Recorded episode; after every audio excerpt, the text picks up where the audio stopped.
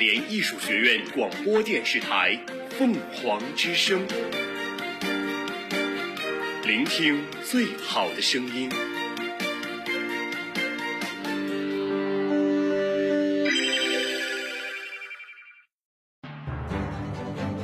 我们我们一直在行走，我们我们一直在记录，我们用简短的语言涵盖大量的新。闻资讯。凤凰早新闻，凤凰早新闻，感受传播的力量。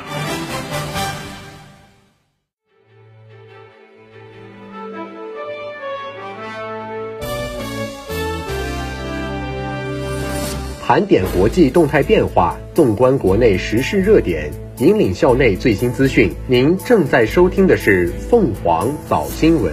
今天是十月十七号，星期一，农历九月二十二。欢迎收听本期的凤凰早新闻。首先，请听凤凰早国内。近日，据中国载人航天工程办公室消息，北京时间二零二二年十月九号，空间站梦天实验舱按计划完成了推进剂加注。梦天实验舱运抵文昌航天发射场以来，已先后完成技术区总装、测试等工作，后续将与长征五号碧瑶四运载火箭一起开展系统功能联合检查。目前，文昌航天发射场设施设备状态良好，参试各系统正在有序开展任务准备。近日，为迎接党的二十大胜利召开，全面反映党领导人民军队推进新时代强军事业的壮阔历程和伟大成就，经中央军委批准，在中央军委党史军史工作领导小组指导下，军事科学院组织编写了《强军十年大事记》，由解放军出版社出版发行。《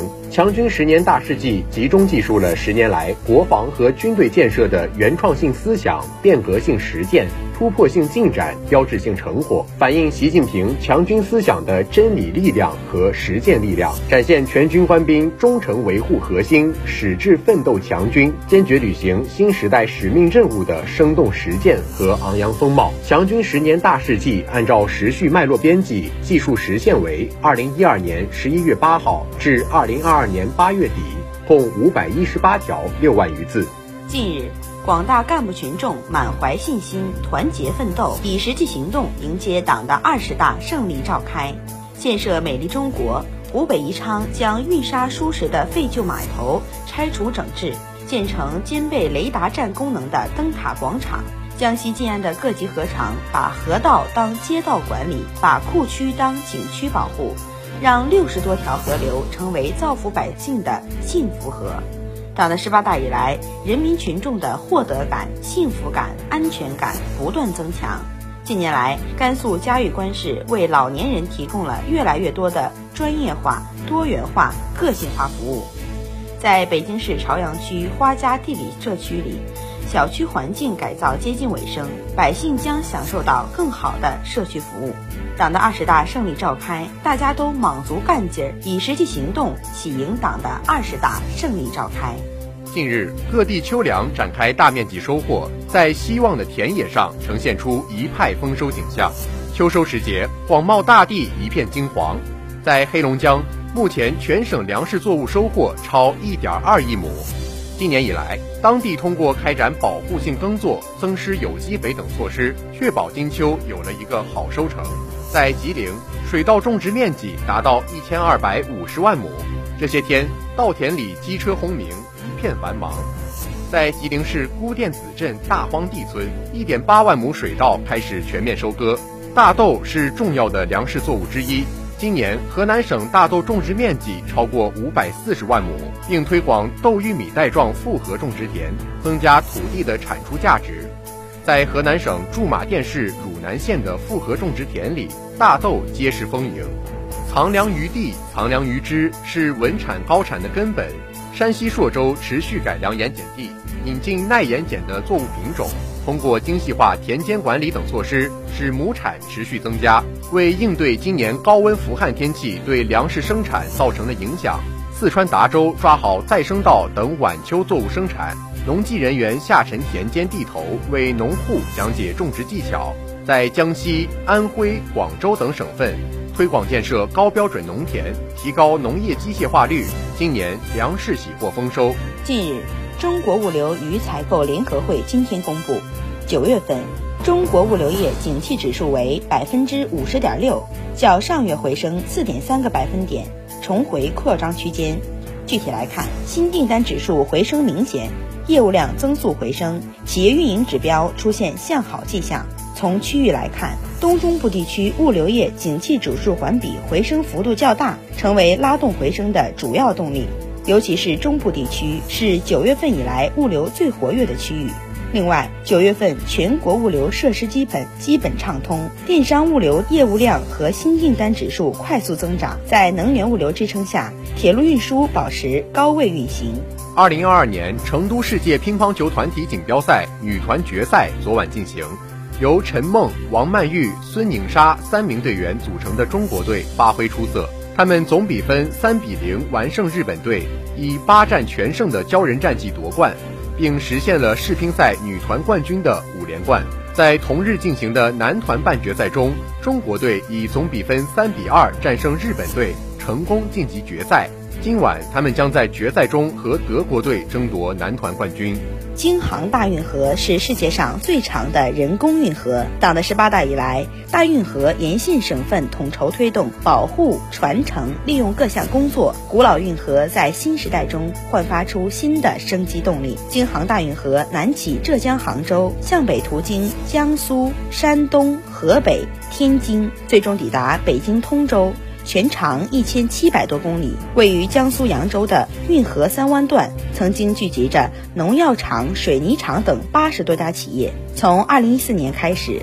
当地启动工厂搬迁、河道疏缩、八岸改造等工程。现在，三湾已经成为风景秀丽的湿地公园。党的十八大以来，一系列的生态保护环境提升举措在运河沿线全面实施。今年，随着贯通补水工作进行，京杭大运河实现了百年来的首次全线贯通。近日，中共中央办公厅、国务院办公厅印发了关于加强新时代高技能人才队伍建设的意见，并发出通知，要求各地区各部门结合实际，认真贯彻落实。意见指出，要深入实施新时代人才强国战略，以服务发展、稳定就业为导向，全面实施技能中国行动。健全技能人才培养、使用、评价、激励制度，构建党委领导、政府主导、政策支持、企业主体、社会参与的高技能人才工作体系，打造一支爱党报国、敬业奉献、技艺精湛、素质优良、规模宏大、结构合理的高技能人才队伍。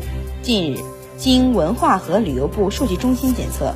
今年国庆假期全国国内旅游出游人次四点二二亿人次。实现国内旅游收入两千八百七十二点一亿元，共有一万零八百零一家 A 级旅游企业正常开放，占 A 级旅游景区总数的百分之七十五。十二条体育旅游精品线路及一百二十八家全国乡村旅游精品线路，丰富了假日旅游市场。全国各级文化馆组织活动一万三千九百四十场。参与人次五千九百二十七点四八万次，各大文艺演出团守正创新，推出包括《山海情》《抗战中的文艺》等类型多样的舞台艺术作品，《万里归途》等主旋律题材国产影片集中亮相电影国庆档，奏响催人奋进的时代强音。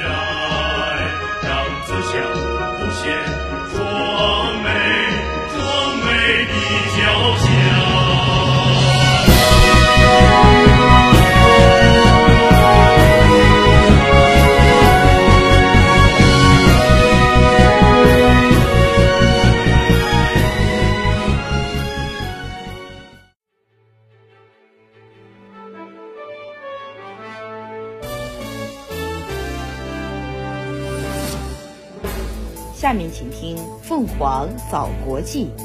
根据美国约翰斯霍普金斯大学的统计数据，截至北京时间今天十六时，美国累计新冠肺炎确诊病例达到九千六百六十八万例，累计死亡病例达到一百零六万例。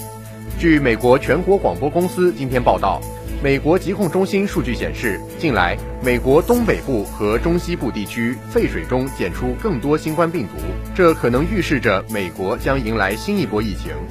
世界卫生组织五号公布的数据显示，欧洲报告一周内新增确诊病例超一百五十万例，与此前一周比多了百分之八，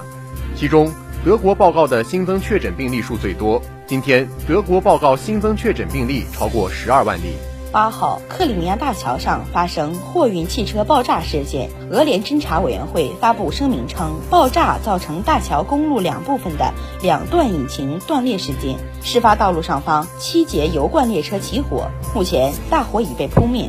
大桥公路和铁路运输暂停。克里米亚相关机构称，已做好轮渡运输的准备。目前，克里米亚物资充足准备。俄罗斯驻丹麦使馆七号表示，丹麦拒绝俄罗斯参加北溪天然气管道泄漏事件调查，这是将调查政治化。俄罗斯将考虑对这一事件展开独立调查。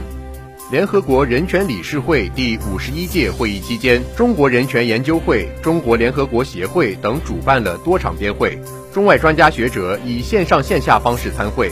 围绕促进文明交流互鉴、建设开放包容世界、人类命运共同体视角下的人权发展、高质量发展与新疆人权事业成就等十余个主题进行了广泛深入研讨交流。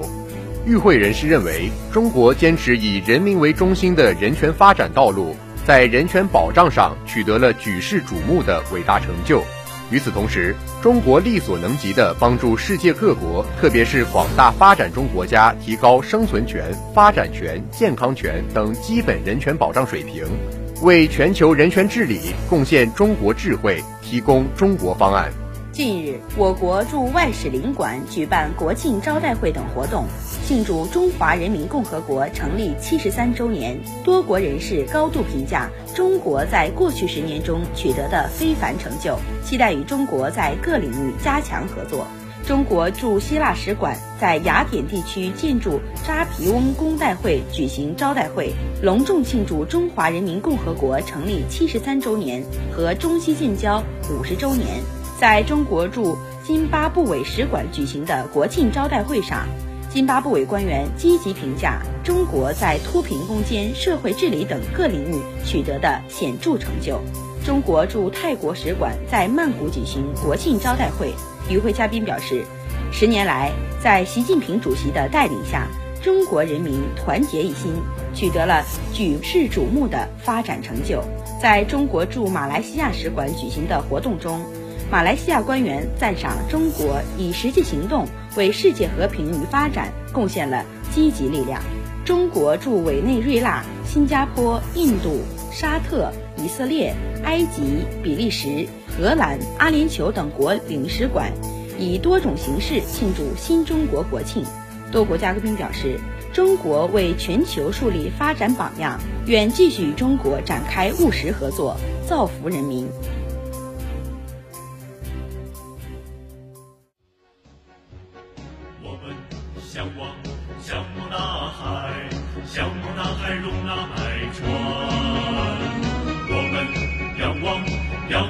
高山啊仰望高山巍峨向上啊大海高山化作音符谱写大地交响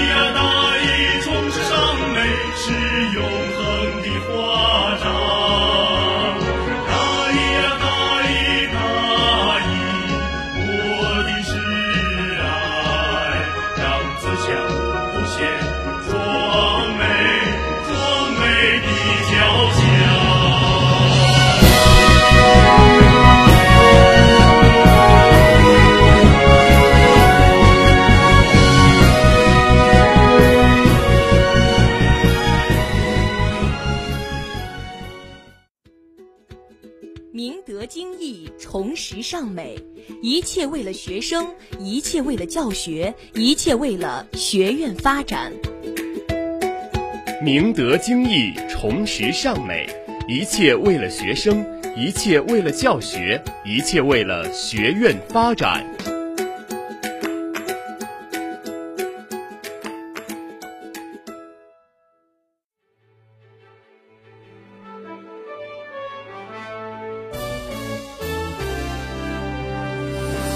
下面请听《凤凰早校园》。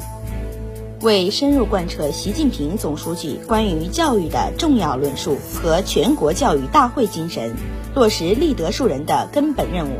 加快推进学校高质量发展，学校决定组织召开坚持立德树人的根本任务，推进学校高质量发展，为实现建校三十周年奋斗目标而努力为主题的第五次教育思想大讨论活动。八月十七号上午，坚持立德树人根本任务，推进学校高质量发展，为实现建校三十周年奋斗目标而努力的大连艺术学院第五次教育思想大讨论启动大会在图书馆报告厅一号演播厅及云端会议室以三个会场联动的形式隆重召开，校领导及全体教职员工、学生代表参会。他从科学防控。精准措施有力有效，打造精品，深情唱响辽宁之歌，拓展资源，三全五育以文化人，三期建设风雨兼程进展顺利，线上教学规范管理有序进行，教改科研内涵建设质量发展，招生就业入口出口责任到位。实践育人特色成果发展显著等八个方面，回顾了上半年的学校重点和亮点工作，并就下半年工作核心做了简要阐述。他表示，二零二二年上半年，在学校董事会和两委会的坚强领导下，在党委书记王贤俊同志的亲自领导下，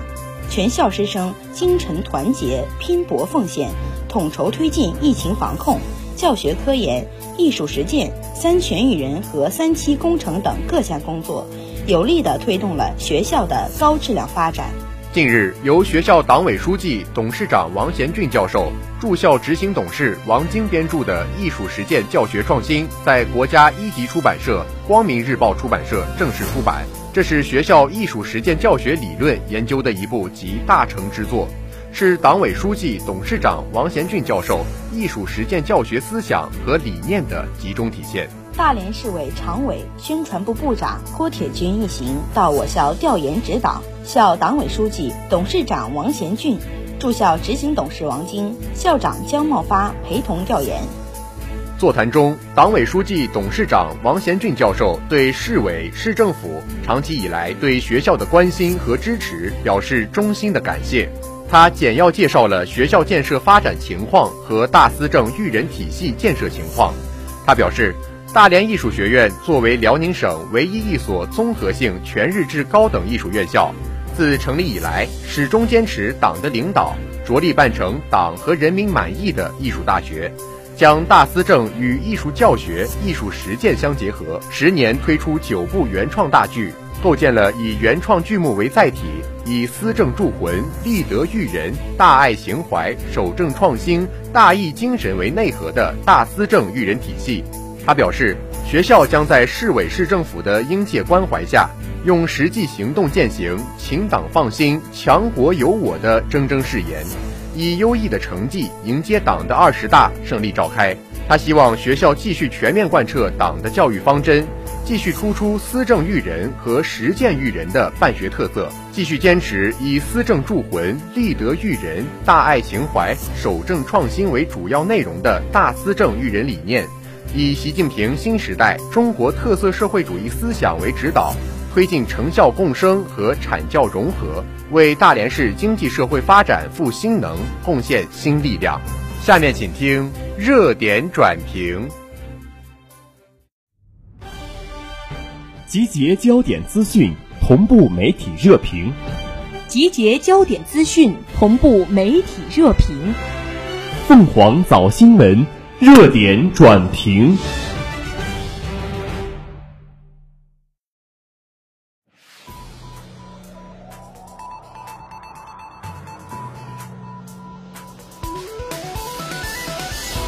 车、送外卖、接单、写稿。一些上班族利用业余时间和自身技能开展副业模式。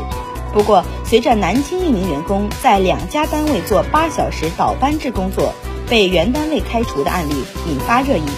下班后兼职的劳动风险也备受关注。专业人士提醒，劳动者从业副业时，首先需要注意本职单位的规章制度或合同是否对兼职有着相应限制。在兼职时，要注意对报酬约定、工作内容、工作时间等进行存证，以避免劳动风险。今年，此前某就业平台的调研数据显示，过去十年拥有副业的职场人士数量增长了三成以上。特别是疫情之下，一些劳动者从事兼职或副业，成为他们缓解经济压力的手段。记者在某社交平台的副业话题小组中看到，电商销售、自媒体运营、文字内容创作、设计、翻译等线上工作，以及外卖配送、网约车或代驾等线下工作，成为不少上班族的副业选择。一部手机、一辆车就可以完成兼职，很方便。北京一家 4S 店的汽车销售宋晨，在业余时间当起了网约车司机。半年来，他每月都能有千元左右收入进账，相当于赚了油钱。在北京从事影视工作的张小辉，利用业余时间，在通州区宋庄幺九八八体育小镇文创园的后备箱集市搞起了副业，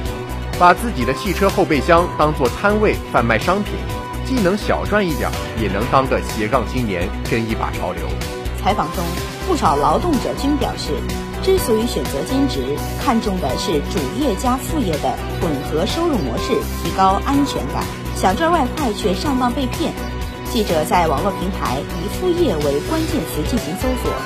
零基础兼职轻松月入过万，靠副业攒了十万元”等标题就会弹出。受访者表示。搞副业做兼职本是为了增加一份收入，但是在追逐副业过程中却常常上当。在天津一家公司做文员的李娇，就是受到了兼职广告的诱惑，报名参加了绘画课程。报名后会被拉进一个群，发一些线上学习资料，群里也会分享一些接单工作。后来发现订单都对绘画技能要求很高，自己的绘画水平根本满足不了要求。发一些线上学习资料，群里也会分享一些接单工作。后来发现订单都对绘画技能要求很高，自己的绘画水平根本满足不了要求。李娇告诉记者，看到兼职广告上写的是零基础就能接单才报名的，结果没赚到兼职的钱，还搭进去了报名培训的钱。所以这也是在提醒广大劳动者，在兼职时要注意对报酬约定及工作内容。成果、时间等进行存证，一是防止对方以各种理由拒不支付报酬；二是防止用人单位以兼职影响工作、造成损失等为由进行相应处罚。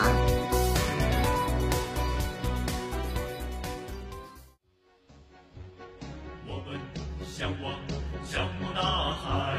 向往大海容纳百川；我们仰望仰望高山啊。仰望高山，巍峨向上，